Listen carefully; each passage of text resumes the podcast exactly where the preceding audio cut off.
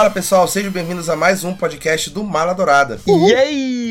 Sejam bem-vindos a mais um programa do nosso podcast. E hoje nós vamos celebrar o Dia do Cinema Brasileiro, que é comemorado neste mês de junho. Pela primeira vez nós estamos fazendo um podcast em homenagem ao cinema brasileiro e dessa vez a gente resolveu fazer um episódio um pouco diferente. Esse é aquele em que a gente fala do melhor filme brasileiro. Mas qual é esse filme brasileiro que é o melhor? Nós vamos tentar decidir juntos aqui no podcast. Para quem acompanha a gente nos mata-matas ali dos nossos stories já sabe como funciona esse formato e eu resolvi trazer de uma forma muito lúdica aqui para o podcast para que a gente consiga discutir e fazer um chaveamento para chegar no resultado de qual deve ser o melhor filme brasileiro. Obviamente, os comentaristas desse podcast não sabem qual é o chaveamento que foi montado e a gente vai debater e argumentar para chegar nos nossos filmes favoritos aqui e ver quem vai avançando. Quem vai falar hoje nesse podcast somos nós. Eu, o apresentador dessa vez, Rafael Mendes, Matheus Salada. Tudo bom? Boa noite. Eu acabei de descobrir que o seu Jorge fez um filme com o Wes Anderson. Eu tô em choque. Tu não sabia disso? Não fazia a menor ideia. É o A Vida Aquática de Steve Zissou. É, parece que foi o Fernando Meirelles que fez a ponte entre os dois. Quem diria? E também estou com Gabriela de Almeida. E aí, tudo bem? Falaste agora desse filme, é verdade. Inclusive o seu Jorge compôs todas as músicas que ele canta, que são todas adaptações de músicas do David Bowie. É muito bom. Vamos começar o nosso bailinho? Escolhemos 14 filmes aqui. A gente levou em consideração não só a importância do filme para o cinema brasileiro, mas também o nosso apego emocional nele. Afinal de contas, isso é muito levado em consideração na hora que a gente vai escolher quem vai passar, né? Então, vamos lá. Vou apresentar aqui para os meus comentaristas a apresentação que eu montei. Queria muito que todo mundo estivesse vendo. A Gabriele já pediu para providenciar um podcast ao vivo no YouTube. Nós vamos fazer isso, obviamente, para que vocês possam ver as nossas caras e as coisas que a gente apronta quando a gente está conectado na chamada. Então vamos começar. A gente começa pelas quartas de final. Vamos ao nosso primeiro confronto que nós montamos aqui, que é nada menos do que Que Horas Ela Volta contra Olga.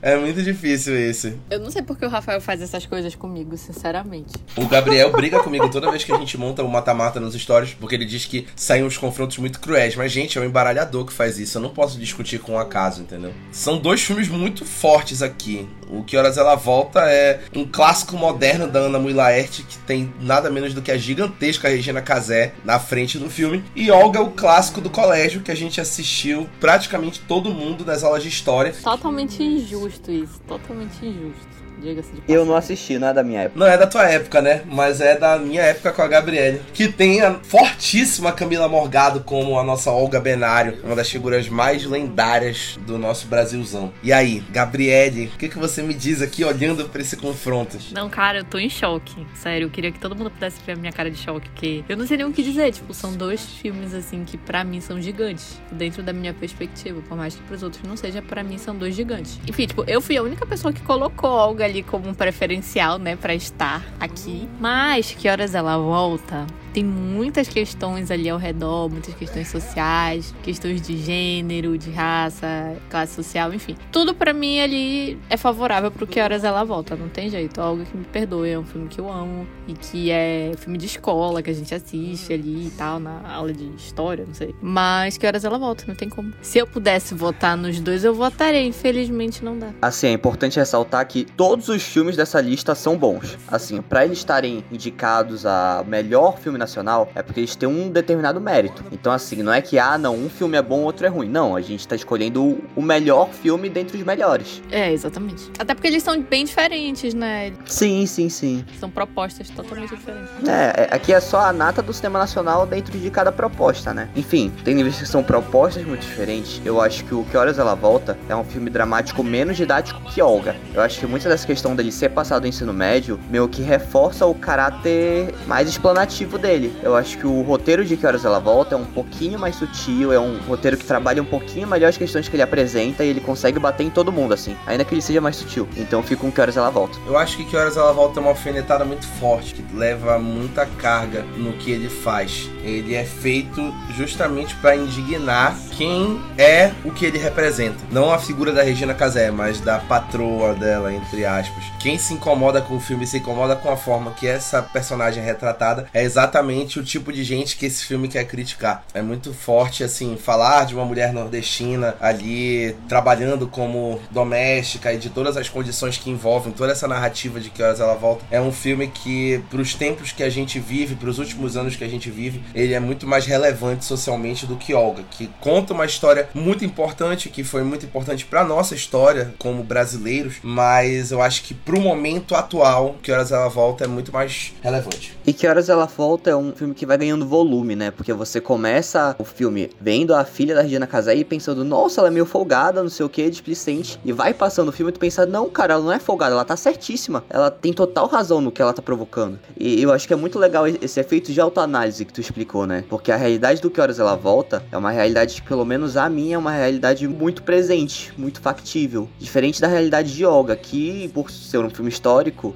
já não é tão visível aos olhos contemporâneos. Que Horas Ela Volta é monstruoso. Além de não ser dentro do teu contexto, tu também é muito novo para ter visto esse filme. Que Horas Ela Volta levou esta. Vamos para o próximo confronto, nada menos do que Carandiru, o filme versus Minha Mãe é uma peça, o filme. Eu vou ser muito clubista aqui. Eu não vou ficar contra Paulo Gustavo nessa. Não tem como. Tem Hector Babenco do outro lado? Tem. Tem Rodrigo Santoro, tem todo o elenco, tem Drauzio Varela, tem a realidade dos presídios nacionais daquela época e de atualmente. Mas do outro lado tem Paulo Gustavo, né? É muito difícil brigar com Paulo Gustavo nesse filme que é especificamente o meu favorito dos três, porque eu acho que ele captura bem, né? O Paulo Gustavo ele é genial nesse filme. Cara, minha mãe é uma peça, não, não tem como, cara. É, é um filme acessível, que todo mundo ri, todo mundo assiste junto. É uma grande homenagem às mães de todo o Brasil, né? Acho que para além da homenagem que o Paulo fez para Dona Dea Lúcia. E, enfim, tipo, é um filme que não tem combate, sabe? Tipo, enfim, a gente sabe que o Carandiru tem toda aquela questão ali, né, dos, presídios e tudo mais. Mas assim, eu prefiro rir do que chorar. Então eu fico com Minha Mãe é uma peça. Não que a gente não chore assistindo Minha Mãe é uma peça. Chorar de emoção, né? E não de tristeza e raiva. Porque se eu assisto Carandiru, eu fico é, com ódio do sistema e quero me revoltar. E às vezes eu não quero me revoltar porque eu já sou muito natural mesmo. A Gabriela tá sempre a um passo de pegarem armas. não, eu sou contra as armas. Importante salientar. Eu gosto muito do Carandiru e ele tem um, uma sacada muito boa do Hector Babenco, que é de condensar vários personagens do livro do Drauzio Varela em um só personagem. Porque o livro do Drauzio Varela é um livro de causos. Então, às vezes, a gente pega três causas diferentes, por exemplo, o cara que foi mordido por um rato, o cara que pegou uma DST e o cara que foi assassinado durante uma briga de gangue. Eles condensam tudo em um mesmo personagem do filme Carandiru, que é para dar essa dignidade no roteiro. Tendo dito isto, eu acho que Minha Mãe é uma Peça é um filme super engraçado, é um filme super acessível, conseguiu fazer um negócio muito legal que é conversar com todas as mães do Brasil, independente de, sei lá, qualquer individualidade. Por exemplo, a minha mãe é uma mãe, a mãe do Rafa é uma mãe, a mãe da Gabi é uma mãe. Só que todas as três têm alguma coisa, dona Hermínia.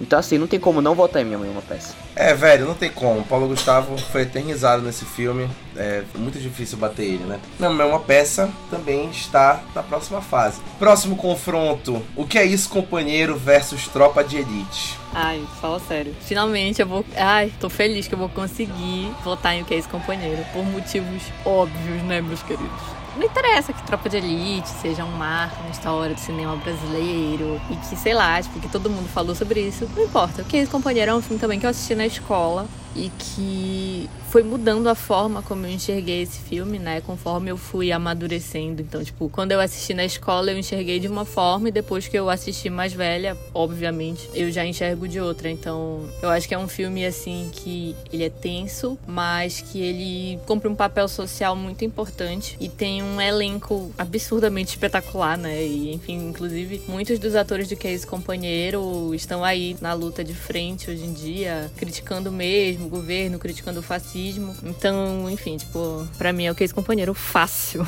É muito curioso que essa disputa tem um filme que é uma crítica ferrenha ao fascismo e um símbolo de revolução, e um outro filme que é o símbolo da extrema direita utilizado nos últimos anos e que é um filme completamente direitista, que foi muito exaltado, obviamente, dentro dos seus parâmetros de importância cinematográfica, mas é aquilo que a gente fala, como o filme Tropa de Elite é importante importante internacionalmente pela visibilidade como filme e tudo mais, mas dentro do contexto de ser um filme brasileiro e do tema que ele aborda, ele é um completo de serviço. Se nem o Wagner Moura gosta desse filme, não sou obrigado a gostar. Eu vou fazer uma meia-culpa. Quando eu vi Tropa de Elite, ainda mais novo, eu gostei muito do filme pela sensação que ele me trouxe de adrenalina, de empolgação, justamente por ser um bom filme de ação. Mas como todos já reiteraram, acho que esse filme atualmente acabou se tornando um filme muito perigoso. Ainda que o José Padilha faça uma meia-culpa aqui e ali a respeito do comportamento violento do Capitão Nascimento com a própria mulher, ou do comportamento dele com o próprio filho e da corporação com os demais, ele tem uma visão maniqueísta que é muito perigosa, que é a visão que o favelado é do mal, o universitário, o professor universitário é do mal, a corporação de modo geral é maligna e os únicos que prestam são o BOP. E como é que o BOP vai salvar essa galera, entre aspas enormes, é metendo bala em todos eles. Então assim, eu acho que é uma linguagem muito perigosa, muito violenta e assim, fascista,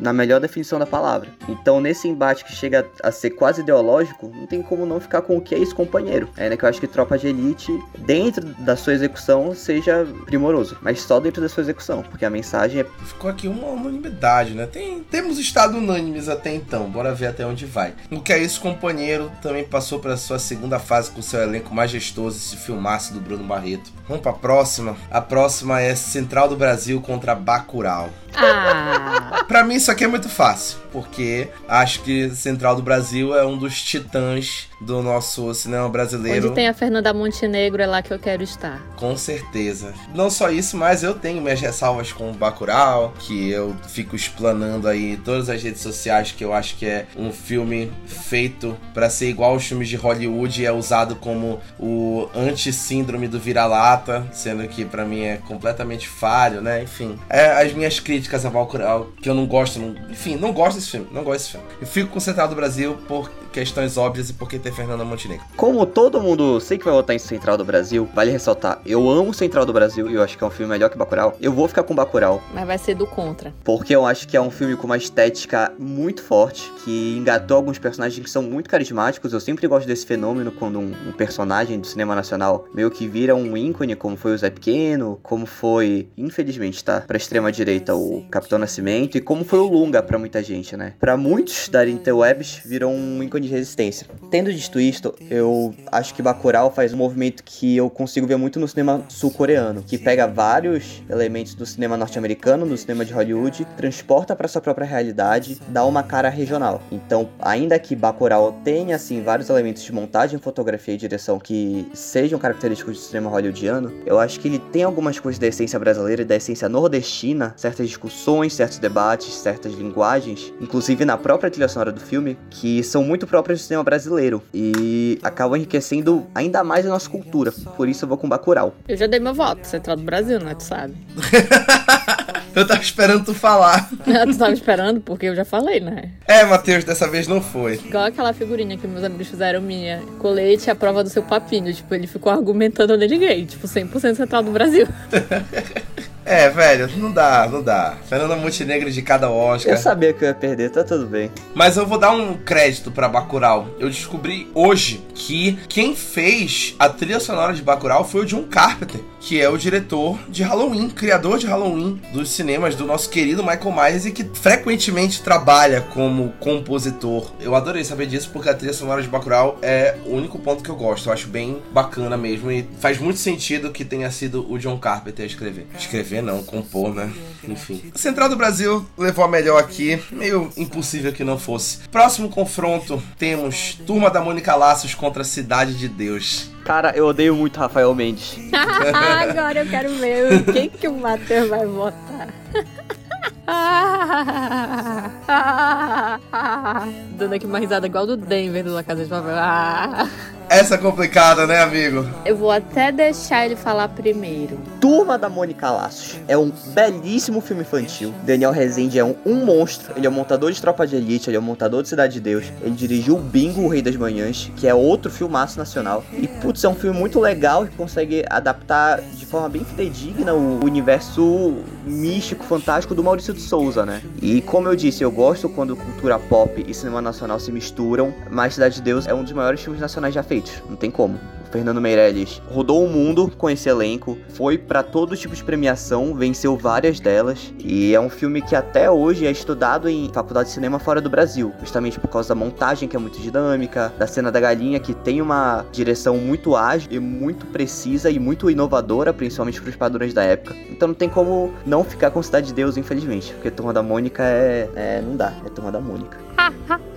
Gabriel tá feliz da vida porque o Matheus é o maior defensor de Turma da Mônica da história. Eu tô assim, em deleite, sem nem explicar. Por óbvio, é o tipo da competição que não tem como tu não votar em Cidade de Deus, né? Tipo, surto e loucura. Acho que tu foste cirúrgica ao falar isso, porque por mais que Turma da Mônica esteja fazendo um belo trabalho, afinal de contas, todo mundo sabe que está sendo criado aí o Maurício de Souza Universe, o MSU, né? Que será o representante do MCU aqui no Brasil. Cidade de Deus Deus fez o cinema o que ele é hoje e muitos filmes só são o que são porque a Cidade de Deus existiu. Fernando Meirelles, indicado a melhor direção, o único brasileiro até hoje com essa façanha. É muito difícil que não seja a Cidade de Deus aqui a ser escolhida. Turma da Mônica um dia chegará ao topo, mas ela ainda tá começando a galgar, né? Deixa aí ela fazer suas cenas pós-créditos. Poxa, é uma competição muito injusta, né? Se a gente parar pra ver também. Muito injusta, poxa vida, né? Coloca no quadrinho para ver se a Mônica não vai ganhar. Vamos lá, eu não sou fã dos filmes, assim, né? Live action. Porque eu tenho as minhas ressalvas sempre com live action, não importa se é Disney, se é Mônica, não, sempre tem as minhas implicâncias. Eu amo Turma da Mônica, cresci lendo Turma da Mônica,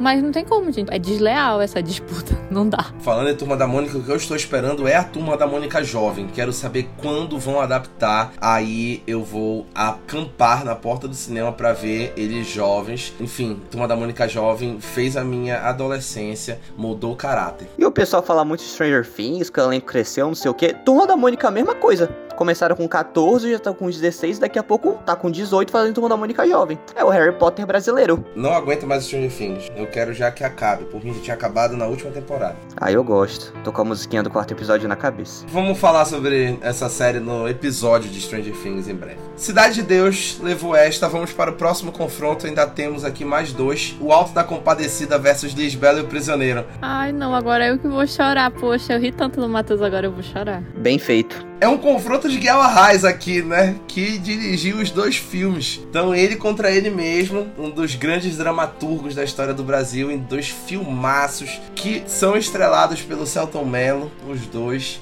Não tenho por que esconder que eu vou de O Alto da Compadecida, porque é uma obra-prima do começo ao fim. Toda a cena desse filme é uma cena clássica. Tudo funciona em O Alto da Compadecida, de uma ponta a outra, os quatro cantos da tela, tudo funciona. O que não quer dizer que Lisbelo Prisioneiro não seja um filme perfeito também. Ele é um filme maravilhoso, colorido, com uma excelente trilha sonora. Trilha sonora perfeita, Caetano e Elza Soares. Exatamente, com um elenco maravilhoso também, todo o romance, a nossa comédia romântica idealizada que nunca conseguiram imitar lá fora, mas o Alto da Compadecida tem um quê, que é esse quê que faz ele avançar aqui. Lisbela é aquele filme que dá um quentinho no coração, assim. É uma comédia romântica muito fofa e é muito legal porque é uma comédia romântica nacional, né? Pra ver que o cinema brasileiro tem sim filmes de gênero. Só que o Alto da Compadecida é gigantesco. O Alto da Compadecida é um filme maravilhoso, é uma minissérie maravilhosa, é um livro maravilhoso, uma peça maravilhosa. Então, assim, parece que a mão do Ariano Suassuna é a mão de Deus, assim, porque tudo que ele toca dá certo. Pelo menos em relação ao Alto da Compadecida. Dito isto, eu fico com o Alto da Compadecida. Então, gente, assim, né?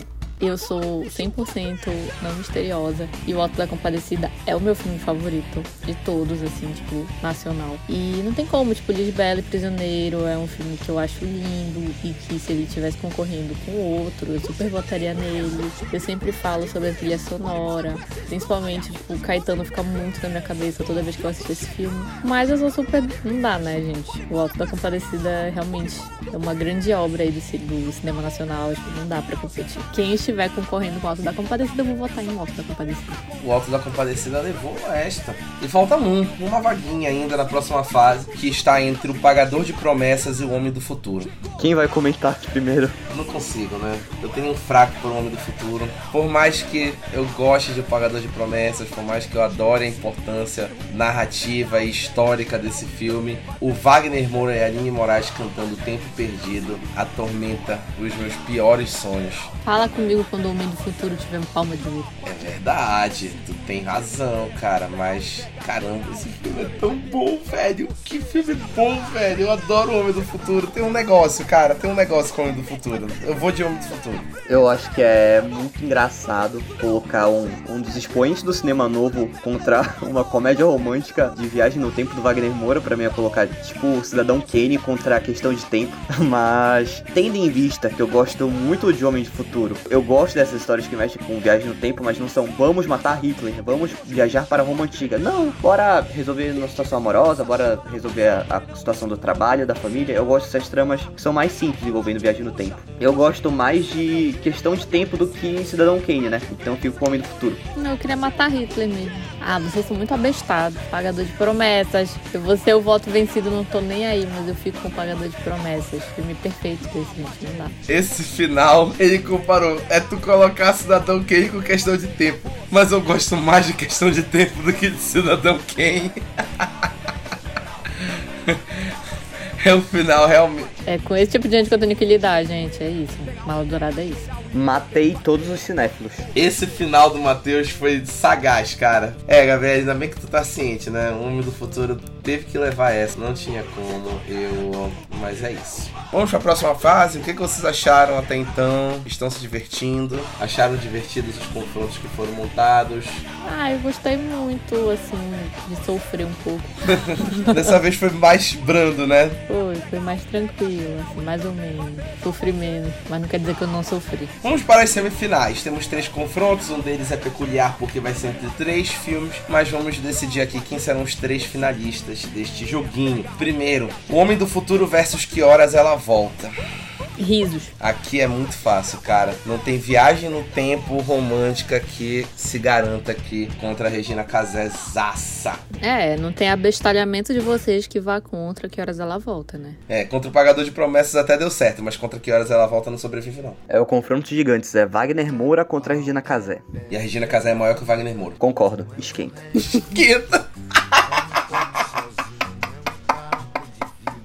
É, o Esquenta é muito injustiçado, moleque. Era um programa muito top da Rede Globo. Eu também acho, velho, porque eu adorava. Esquenta era injustiçado porque ele mostrava a realidade do brasileiro médio, pô. A audiência da Rede Globo não gostava, porque é só burguês que assiste, pô. Bicho, fosse hoje em dia, colocava o Casimiro pra reagir o Esquenta, esquece. Cara, alguém devia dar essa ideia pra ele. Vou colocar depois no chat. Pô, Regina Casé é gigante. Ela tá na dramaturgia há mais tempo do que a gente tem vida. Vou ficar com a Regina Casé e Ana Mui Laerte aí, que horas ela volta. Sempre fazendo papel de mãe nordestina, sempre fazendo papel de mãe nordestina. Mas ela é ótima. Cara, pô, saudade de amor de mãe agora que foi falado isso. Eu fico, sabe, eu fico um pouco assim, não sei, eu não sei se é chateada, assim, eu não vou, vou abrir um parêntese aqui do nada, assim. Mas é porque, tipo assim, eu fico um pouco chateada porque parece que tem atores que só fazem um tipo de papel, assim. E eles são muito estereotipados, sabe? E isso me irrita profundamente. Ah, mas isso se aplica a milhões, milhões de casos, assim. Adam Sandler, é, Tom Cruise. Aí, tipo, um dia desse eu tava lendo, eu não lembro o nome da atriz porque eu sou péssimo com nomes, mas é uma atriz até que fez malhação e ela tem ascendência asiática. E aí o pessoal fica chamando ela de A japa, Ana de japa.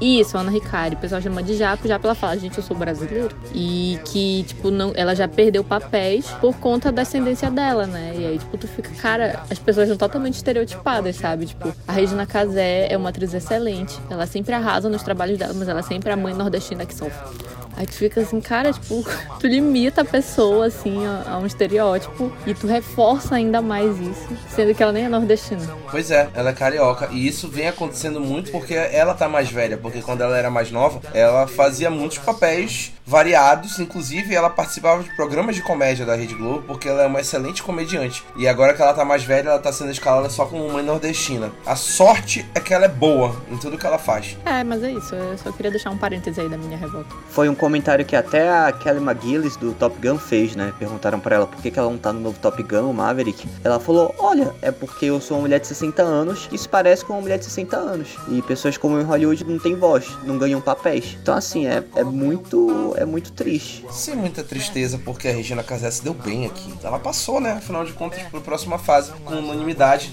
que é a final, né? Ela foi pra final. É a nossa primeira finalista. Vamos ver quem ela vai enfrentar. Nosso próximo confronto é em um trio. E esse vai ser um pouquinho difícil. Temos Cidade de Deus, O Que É Isso, Companheiro e O Alto da Compadecida. Ah, não é difícil não. Cidade de Deus, fácil. O Alto da Compadecida. O Alto da Compadecida. Ah, não, não, não, está muito errado. Não tem como, velho. O Fernando Meirelles não é maior do que o Guel Arraes nesse caso. O Fernando Meirelles venceria qualquer outra circunstância, incluindo do próprio Guel Arraes. Mas os Fernando Meirelles contra o Guel Arraes em O Alto da Compadecida, não. Desculpa aí, não tem pro Alto da Compadecida aquilo que eu falei. Não interessa, esteja do lado. O Alto da Compadecida vai vencer. O Alto da Compadecida é- Sorry, é, um not filme sorry. genial, assim. É um filme no mesmo nível de Monty Python, de O Grande Ditador. Só que, assim, Cidade de Deus é o filme mais famoso do Brasil. Tipo assim, o que foi o Old Boy hoje em dia é o Parasita pra Coreia do Sul, é o Cidade de Deus. O que foi o A Vida é Bela pra Itália é o Cidade de Deus pro Brasil. Tipo, cara, é o maior filme brasileiro.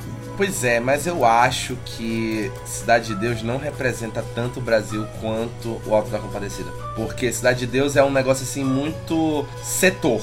É aquela questão ali da favela carioca que pode acabar É. se reproduzindo em outras favelas ao redor do Brasil, especialmente ali São Paulo, aquele eixo sudeste ali, talvez. É, porque é no Nordeste, simplesmente por isso. E Norte e Nordeste é o Brasil. E o que não é Norte e Nordeste não é Brasil. Tchau, acabou, gente. Fim de papo, acabou o podcast. Tchau, boa noite. Exatamente. O que o Alto da Compadecida retrata é facilmente reproduzido em qualquer outro lugar, que é essa situação da pessoa pobre, mas que tá sempre dando um jeito de se virar dentro das condições que tem, que são pouquíssimas no Brasil. Não é só no Nordeste que isso acontece, claro, no Nordeste acontece muito mais, no Norte também, onde a gente tá, né? mas é no Brasil todo que tem isso, né? E consegue fazer isso de forma assim. rola uma comédia ali e tal. Tipo, é uma forma leve, mas ao mesmo tempo tá abordando diversos problemas sociais que permanecem até hoje, né? Então, eu acho que é só vitórias. O Alto da Compadecida tem missa de cachorro rezada em latim. Tá tudo bem. E com uma cachorra que deixou uma herança pra paróquia. Ele deixou herança, com certeza, sobre isso. Uma cachorrinha consciente. Queria também deixar aqui um alô pro que é isso, companheiro, que não tá aqui à toa, né? Ninguém falou dele, coitado. Mas é porque ele tá ali no meio de dois filmes que ofuscam mesmo. Que é esse companheiro também merece seu destaque, não está aqui nesse confronto à toa. Mas o Alto da Compadecida é o Alto da Compadecida. Falta uma pessoa aí nessa final. Uma pessoa não, um filme. Às vezes eu me confundo aí nos pronomes. Quem será? Minha Mãe é uma peça, o filme contra a Central do Brasil. Ai! Difícil. Respiradas fundas. Gabriela entrando em crise, Matheus entrando em colapso. E agora? E agora? São filmes muito diferentes. Minha Mãe é uma peça é aquele, pra mim é o, o maior expoente das comédias feitas pela Globo Filmes, tais como Até que a sorte nos separe, Se eu fosse você. É aquela comédia mais acessível, democrática, que todo mundo consegue assistir, todo mundo consegue rir. E ela traz mensagens muito bonitas, assim, até por uma questão de representatividade, o jeito como ela aceita o filho, tudo isso é muito bonito. Puta, mas Central do Brasil é um filme tão forte.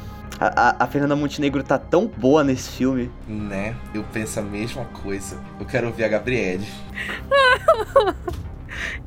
Eu quero ouvir a Gabriele. Eu quero saber o que, que ela tem a declarar sobre Eu não, isso. eu não sei, eu tô, eu tô assim, eu tô formulando, eu tô tentando entender o que tá acontecendo, porque eu estou em colapso. Eu acabei de falar que onde a Fernanda Montenegro tá, lá eu estarei. Mas acho que eu vou ter que soltar a mão dela aqui. Podem me julgar, não interessa, eu posso ser o voto vencido, podem me julgar, façam o que vocês quiserem. Só Deus pode me julgar, entendeu? Eu vou com Central do Brasil, porque eu acho que a minha mãe é uma peça, tipo, o primeiro filme é muito bom, mas os outros dois não conseguem ser tão bons quanto o primeiro. E o final de Central do Brasil é monstruoso, então é Central do Brasil. Cara, vai ter aí muitos ouvintes que vão me julgar aí, né? Mas a Fernanda Montenegro já está na final. Eu vou de Minha Mãe é uma peça.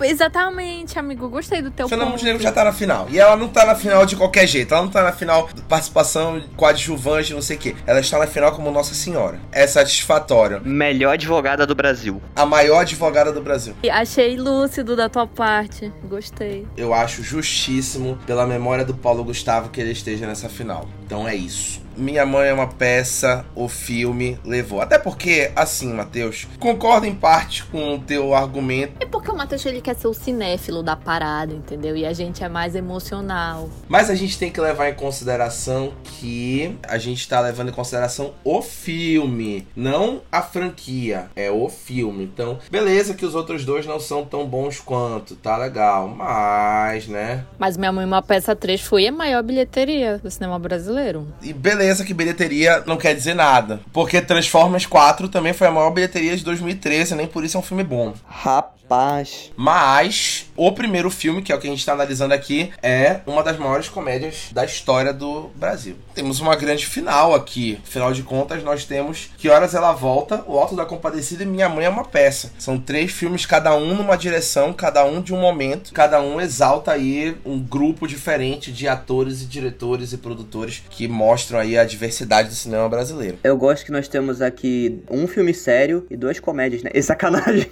Porque, ah, mas são comédias, né? O Alto da Compadecida é uma comédia, pô. Não, mas é uma comédia séria, assim. Tem conteúdo, Minha Mãe é uma peça também. Por isso que é uma final que mostra a diversidade do Brasil, né? Porque Que Horas Ela Volta é um drama, O Alto da Compadecida é uma comédia com toques dramáticos muito fortes, e Minha Mãe é uma peça, uma comédia que emociona e homenageia as mães ao redor do Brasil, mas que é muito leve, né? Tá fácil, né? Mas pelo caminho que foi traçado até aqui, é previsível que a gente já tenha um vencedor, né? Foi falado o podcast todo que era o filme que não podia ser enfrentado, que seria votado em todas as circunstâncias. E que é o meu filme favorito, assim como o da Gabriele. É muito complicado, né, cara? Estar contra o Alto da Compadecida. É, mas olha, eu acho que a gente pode fazer diferente. Ao invés de só declarar o Alto da Compadecida como vencedor, a gente pode dar uma, conceder a medalha de prata e a medalha de bronze. Muito bem, acho que foi justo isso. Acho que foi justo. Pra se tornar um pódio justo, já que os outros dois são excelentes também. Então acho que medalha de ouro, pra mim, fica com o Alto da Compadecida. Aí agora a gente vota a medalha de prata, galera. Bora lá. Eu acho que medalha de prata eu colocaria Minha Mãe uma peça.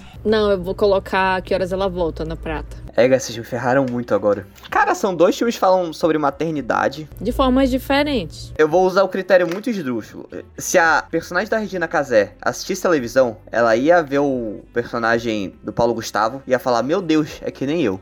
Então eu vou de Minha Mãe é uma peça. Caralho, que argumentação do Matheus. Eu acho que a mãe do Paulo Gustavo é melhor que a mãe da Regina Casé. É isso. Sendo que ele nem é uma mulher. Pausa reflexiva. Caralho, é um bate volta. Mas está dado o voto. Então ficou aí definido o nosso pódio. O Alto da Compadecida é o grande campeão, afinal de contas. Mas a gente tem aí no segundo lugar Minha Mãe é uma peça. E em terceiro lugar, Que Horas Ela Volta. Dentro de uma lista muito extensa. E que são três filmes merecidíssimos de estarem aqui nesse pódio, afinal de contas. É importante a gente reforçar o que o Matheus já falou ainda agora, que nenhum filme dessa lista é ruim. Todos os filmes são bons e estão aqui porque são bons e que tem muito mais filmes bons que poderiam estar aqui que não estão por critérios de tempo, porque senão a gente faria aí um podcast de duas horas com todos os filmes que a gente queria falar. Mas o objetivo desse podcast, de toda essa conversa, é a gente exaltar o cinema brasileiro, que merece ser exaltado não só em junho, no seu dia, mas também o ano todo, o tempo todo, para que a gente saiba e lembre sempre que o cinema brasileiro é um dos melhores cinemas do mundo e que faz coisas belíssimas que nenhum outro lugar do mundo faz e que a gente precisa valorizar e apoiar, dar stream e no cinema assistir sempre que puder, para que ele receba cada vez mais apoio e visibilidade. Eu concordo, eu vejo que ainda tem muita gente que tem preconceito com o cinema nacional, que é uma pena, porque como a gente demonstrou, o cinema nacional sempre foi, mas principalmente hoje em dia, é um cinema de gênero. Então você encontra filme de animação, filme infantil, filme dramático, filme de ação, filme de comédia. Então assim, tem para todos os gostos. É um cinema extremamente reconhecido fora do Brasil. Então é bem coerente que a gente não valorize a nossa própria arte. E é melhor que o cinema argentino, né, que só se sustenta pelo Ricardo Darim. Brincadeira, gente. Eu queria só dar uma pontada nos rivais. Caralho, Matheus! Meu Deus! Mentira, a gente ama o Ricardo Darim. Meu Deus do céu, cara! Matheus, tu foi muito cirúrgico nessa, que ódio. Cara, um ataque gratuito, não ataque seus irmãos latinos por causa de futebol. Caralho, depois os caras têm raiva da gente, fazem comentário racista, a gente não sabe por que é, né? Mas tudo bem. É proibido ser colonial nesse podcast. É, eles têm Ricardo Darim, a gente tem Fernanda Montenegro, né? E Wagner Moura, e Celton Mello. E Lázaro Ramos. Vai muito longe essa lista. Queria agradecer aos meus queridíssimos Matheus e Gabriele pelos comentários pontuais. São as duas pessoas mais do contra e venenosas da equipe que tinham que estar aqui nesse podcast polêmico. Queria agradecer também a todo mundo que nos escuta nos nossos podcasts e que acompanha os nossos conteúdos e pedir para continuar acompanhando, obviamente, nossas críticas e nossos especiais no feed, acompanhar os nossos podcasts. Vem aí mais episódios do podcast principal, vem episódios em julho, Thor, Amor e Trovão, Stranger Things 4. A gente vai fazer muita coisa. A gente vai fazer um episódio de podcast sobre The Boys em julho também. Vamos falar dessa terceira temporada de The Boys que está magnífica para quem acompanha. Então a gente vai falar de tudo, né? Descobrimos que o Homem-Formiga realmente poderia matar o Thanos. Na semana que vem vai ter um episódio especial do mês do orgulho LGBTQIA+. A gente vai fazer um conteúdozinho legal. Também terão episódios novos de 30 minutos de soco sem perder a amizade, de os melhores e piores filmes do mundo e dos seus queridinhos também, do Ohio, porque o Otaku também é gente, e do Valkyrias, porque as meninas são as aclamadas e a galera fica na minha DM perguntando: episódio novo de Valkyrias, quando é que vai ter? Não tem episódio novo de Valkyrias? Cara, que as Valkyrias elas são ocupadas, entendeu? Elas são meninas muito ocupadas. Tem uma advogada que é mestranda, tem uma arquiteta defendendo TCC, tem uma administradora coordenando uma empresa lá em Fortaleza. Elas precisam arrumar tempo e nunca é fácil sincronizar a agenda delas. É porque a gente é muito girl boss, entendeu? é muito girl boss. Mas quando os chakras alinham, é choque de monstro. Deus te livre, não. Isso. Por isso que acontece esporadicamente. Vocês não sabem o que é. Qualquer dia eu vou liberar conteúdo prêmio pro Mala Dourada Plus. Os assinantes do Mala Dourada eu vou liberar o Valkyrias Corte do Diretor. Pra vocês verem o que acontece e que não vai pro Spotify. É uma coisa de doido. Essas meninas gravando, eu, hein? Fiquem ligados no maladourada.com.br. A gente se vê no próximo episódio do nosso podcast do Mala Dourada. E tchau. Tchau. Tchau.